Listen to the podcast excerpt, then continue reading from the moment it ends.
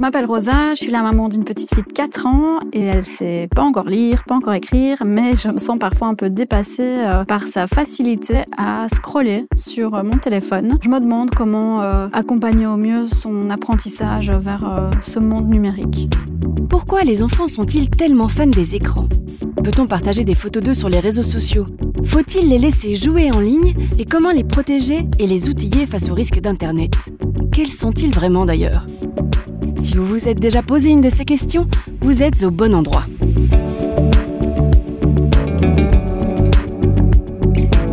Bienvenue dans le podcast Parentalité numérique, une émission de BetterNet, le centre belge pour un Internet plus sûr. Dans chaque épisode, un parent et un expert partagent leur expérience pour répondre à toutes les questions que vous vous posez sur les usages du numérique des enfants, de la famille et même des parents. Dans cet épisode, nous allons découvrir comment accompagner nos enfants dans leur pratique numérique. Mais avant de rejoindre Rosa, notre parent du jour, et Bérénice de Média Animation, voici deux chiffres clés sur le sujet. Selon les chiffres d'Apestar Jaren, c'est à 8 ans que les enfants obtiennent leur premier smartphone en Flandre. Et plus de 85% des enfants ouvrent un compte sur les réseaux sociaux avant d'avoir 13 ans. Ceci pose une question. Mais que font les enfants sur les réseaux sociaux? D'après la recherche Génération 2020, les élèves du primaire utilisent le numérique principalement pour des activités récréatives. Jouer à des jeux, 91%, regarder des vidéos, 83%, et écouter de la musique, 73%. Chez les élèves du secondaire, les activités sont plus variées. Ils consomment du contenu audiovisuel, publient et partagent du contenu sur leur fil ou en story, et interagissent avec les autres.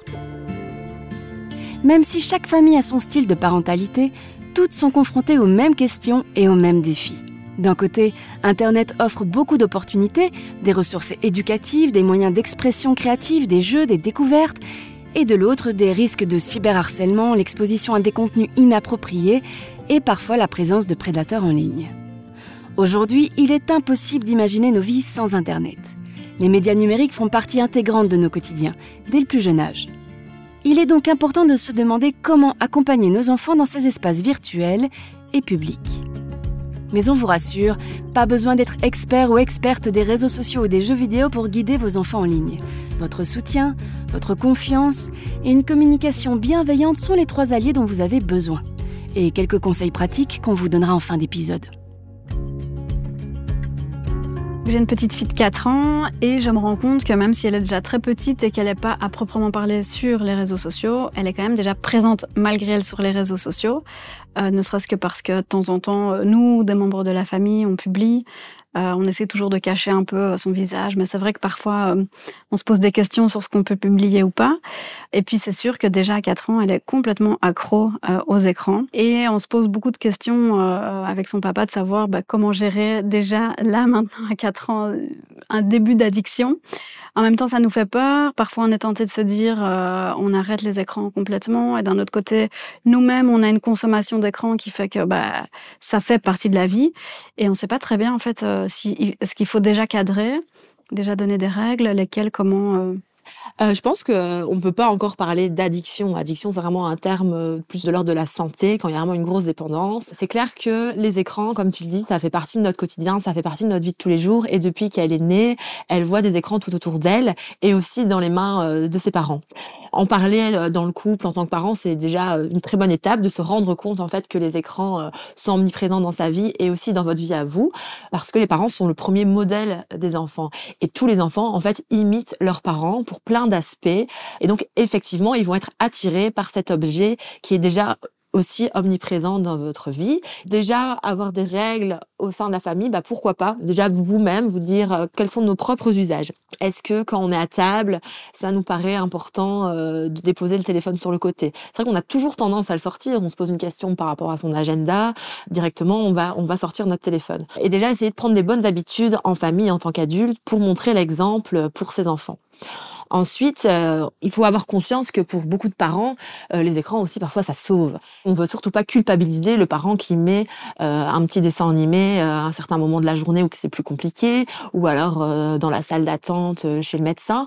Des fois, ils sont bien utiles ces écrans-là, et donc il faut aussi se déculpabiliser de les sortir. ce qu'il faut garder en tête, c'est que c'est tout est une question d'équilibre. Et donc si déjà maintenant vous arrivez à vous mettre d'accord les parents sur cet équilibre-là, dire on peut faire les écrans, mais on peut aussi faire autre chose. Des bonnes habitudes que vous allez prendre et aussi avec votre fille plus tard en grandissant. C'est très tôt, mais je me demande à partir de quel âge est-ce qu'elle euh, pourra avoir son premier téléphone. Je ne sais pas comment ça se passe, l'entrée sur les réseaux sociaux, euh, le début sur les réseaux sociaux. Euh, c'est déjà des questions qui me préoccupent quand je vois les enfants de mes amis. je me dis, tiens, moi en tant que parent, comment comment faire au mieux en fait pour l'accompagner puisque tu parles d'accompagner les enfants euh. Donc euh, en tant que parent, on est tous capables d'accompagner ses enfants aussi dans le monde numérique. Il faut pas être informaticien et tout connaître absolument des réseaux sociaux pour pouvoir le faire au même titre que on n'a pas besoin d'être diététicien pour lui apprendre à manger de tout et à manger équilibré. C'est un peu la même idée que je veux partager ici par rapport à l'accès aux réseaux sociaux. Aujourd'hui, la plupart des grands réseaux sociaux qu'on connaît légalement, l'âge, c'est 13 ans. Quand bien même si un, parent euh, estime OK euh, que son enfant soit déjà sur les réseaux sociaux, avant euh, cet âge-là, il faut absolument l'accompagner. On peut se dire, je vais d'abord installer cette fameuse application, ce fameux petit jeu qui me réclame tant pour voir ce que c'est, pour voir ce qui en retourne, voir si c'est vraiment gratuit, s'il y a des achats intégrés, s'il y a de la publicité, pour regarder ensuite ensemble ce que c'est et euh, décider de certaines règles euh, ensemble, de configurer aussi son compte ensemble pour prendre conscience de ce que c'est vraiment et aussi à partir d'un certain âge, euh, à la préadolescence et puis à l'adolescence, on ne veut pas conseiller de s'immiscer dans la vie privée de son ado, mais s'intéresser aux usages, avoir un vrai dialogue entre parents enfants de ce qui s'y passe, de ce qu'ils y font, ça va faire en sorte que ces usages-là seront pas un tabou dans la famille.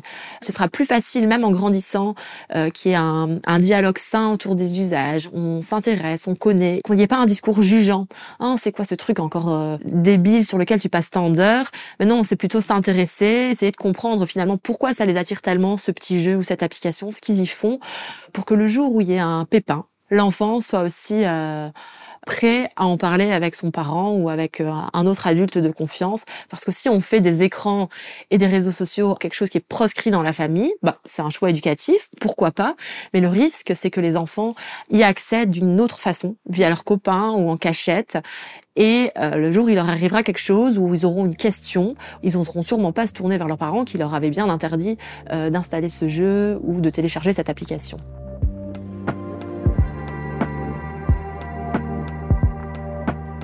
Alors moi, quand je pense à un peu plus tard, euh, préadolescence, euh, premier smartphone, euh, début des réseaux sociaux, la première image qui me vient en tête, c'est un peu l'image de stress de qu'est-ce qui se passe si euh, ça se passe pas bien pour elle, si elle rencontre quelqu'un qui lui veut pas forcément du bien, ou si pour moi la, pire chose ce serait par exemple qu'elle elle vive du cyberharcèlement. Ma question c'est un peu comment prévenir les mauvaises rencontres ou les ouais tous les risques qu'on peut rencontrer sur Facebook, même si évidemment, on peut pas prévenir tous les risques.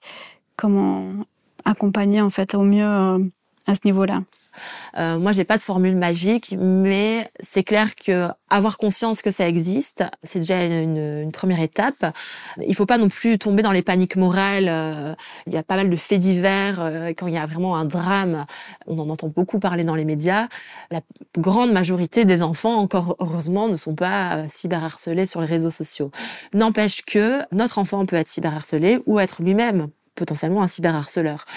Et donc, faire prendre vraiment conscience à son enfant que la vie en ligne, c'est pas la fausse vie, c'est le prolongement de la vraie vie. Laisser passer le message que c'est pas la vraie vie, ça insinue pour les ados, pour les pré-ados, que du coup, tout ce qu'ils vont faire en ligne a potentiellement moins d'impact et moins de poids que dans la vie réelle. Or, dire du mal de quelqu'un en ligne, pour cette personne-là, aura autant de poids que euh, si c'était euh, dans la cour de récréation.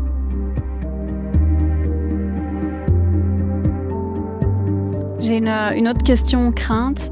on disait que le monde numérique c'était plutôt une prolongation en fait de la vie. Euh, il y avait des vrais gens derrière, mais comment on fait pour euh, là je parle spécifiquement euh, des ados. comment on fait pour éviter qu'ils se perdent pas là-dedans alors que avec tout le côté les réseaux sociaux vendent vraiment du rêve, les gens sont beaux, il y a des filtres qui font que les corps paraissent parfaits ou en tout cas très on va dire, très, très beau. Comment on fait pour que les enfants se perdent pas là-dedans et qu'ils puissent quand même savoir que c'est pas la vraie réalité, c'est un but euh, qui est pas forcément accessible, ou en tout cas pas souhaitable. Ça, pour moi, c'est un vrai enjeu. Euh. Pourquoi les influenceurs plaisent tant aux ados C'est parce qu'ils leur parlent directement. On a l'impression finalement d'être dans leur chambre, de les connaître. Euh, ils se mettent en scène. Il y a tout un aspect storytelling où ils vont, ils vont leur faire croire qu'ils ont potentiellement craqué sur cette nouvelle paire de chaussures, qu'ils vont leur présenter dans une vidéo, un vlog sur YouTube leur faire faire comprendre à son enfant quand potentiellement cette paire de chaussures elle a été offerte et qu'en fait tout ce qu'ils font, c'est de la publicité. Maintenant, euh, voilà, il y a des obligations quand ils parlent d'un certain produit, ils doivent mentionner que c'est une publicité ou que c'est sponsorisé.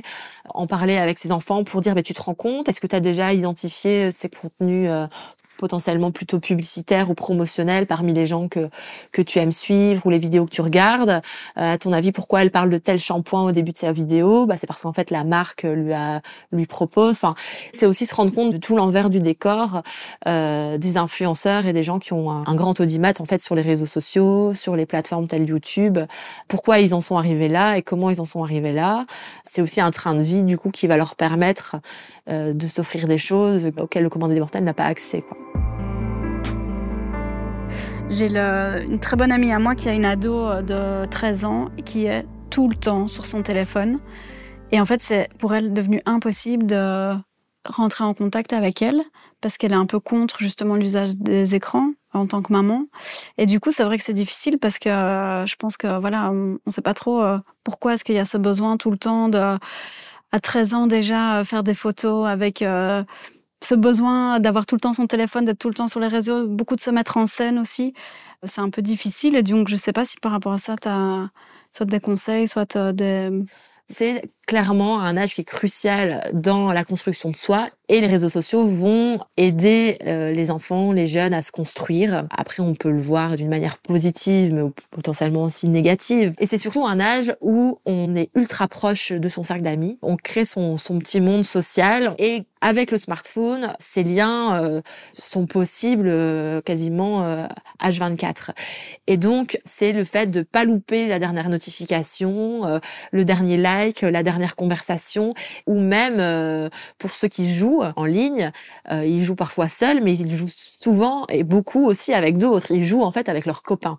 Et donc pareil, être dans le jeu et jouer avec d'autres, bah si tout d'un coup on n'a plus le droit de jouer parce qu'on nous a confisqué son téléphone ou qu'on nous a coupé le wifi, ils le vivent vraiment comme euh, une mise à l'écart de ce fameux réseau, cercle d'amis qui sont occupés de construire. Ils ont aussi besoin de la validation pour se construire, d'être validés par les autres. Et la validation, ça va être le like qu'ils vont recevoir sur leur dernière, euh, leur dernier selfie, les commentaires. Et donc on est tout le temps attiré par son écran et à la moindre notification, on n'a surtout pas envie de louper ce qui se passe.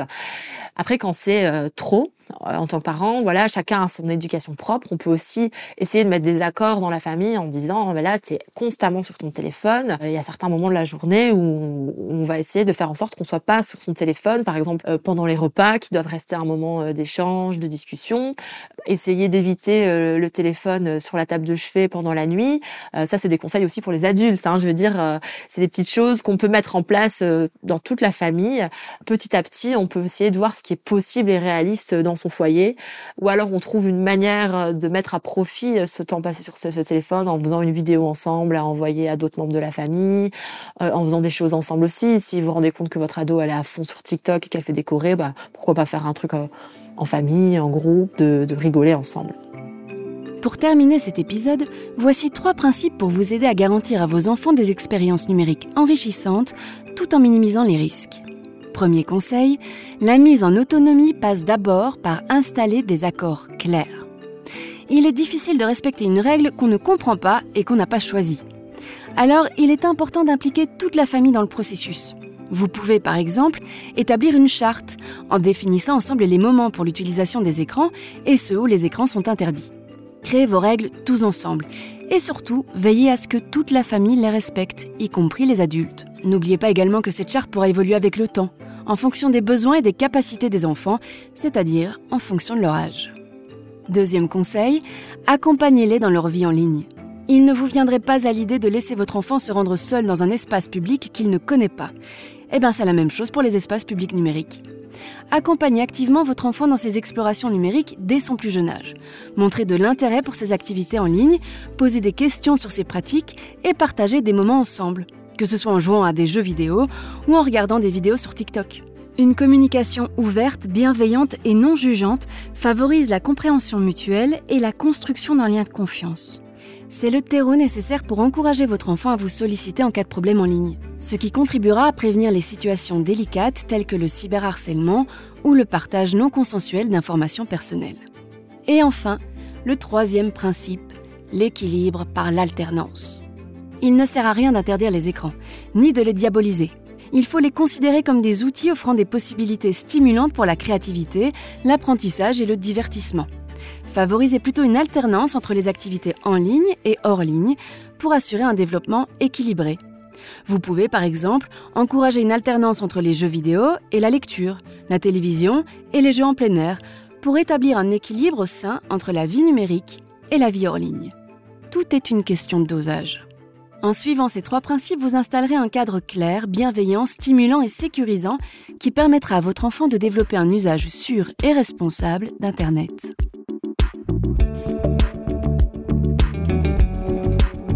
Vous venez d'écouter le premier épisode du podcast Parentalité numérique.